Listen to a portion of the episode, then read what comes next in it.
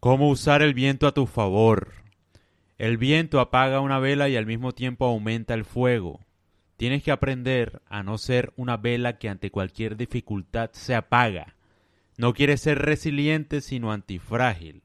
No quieres solo sobrevivir a la crisis, sino ser mejor en las crisis. Una persona resiliente solo soporta el golpe, lo resiste y permanece igual. Una persona antifrágil con los problemas se vuelve mejor el antifrágil ama la incertidumbre, el azar y los errores porque sacan lo mejor de él. Para aprender a usar los problemas a tu favor tienes que pensar en aquellos riesgos en los que tienes mucho por ganar y poco que perder. Estos son los populares riesgos asimétricos, donde la inversión es poca pero la ganancia puede ser mucha. Por ejemplo, escribir un libro.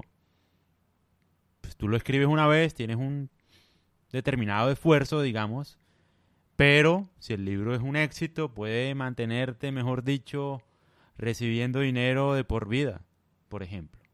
Entonces es una ganancia absurda para el esfuerzo que, que tuviste.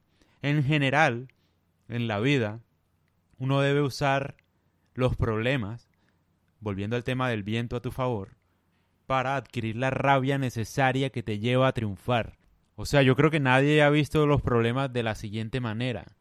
Los problemas surgen para llenarte de rabia, para que por fin hagas algo que te lleve a triunfar.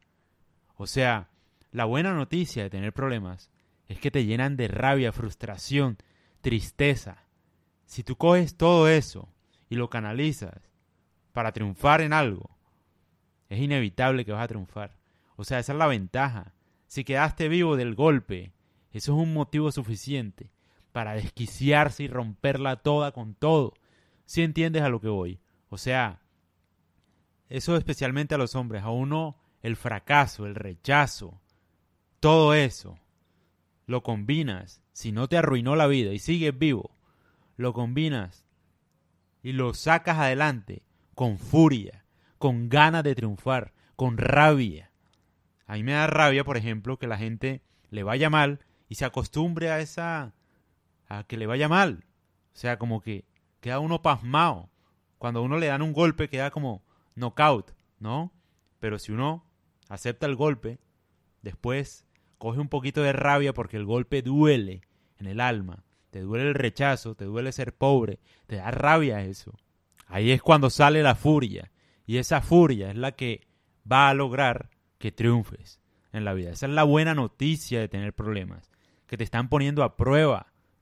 Tú deberías pensarlo como, como que alguien te está intentando destruir.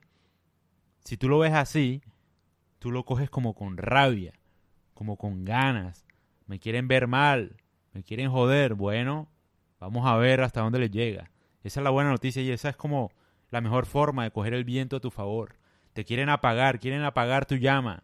Por eso hay brisa. Tú puedes hacer de esa brisa un incendio. Es más, un infierno. Con esa brisa, con esa incertidumbre, con esos problemas. Puedes crear una llama inmensa, una rabia gigantesca que te lleva a triunfar. Esa es la idea de los problemas. Los problemas existen solamente como un vehículo para contagiarte de rabia, para ver si eres capaz de triunfar o no. Así lo veo yo.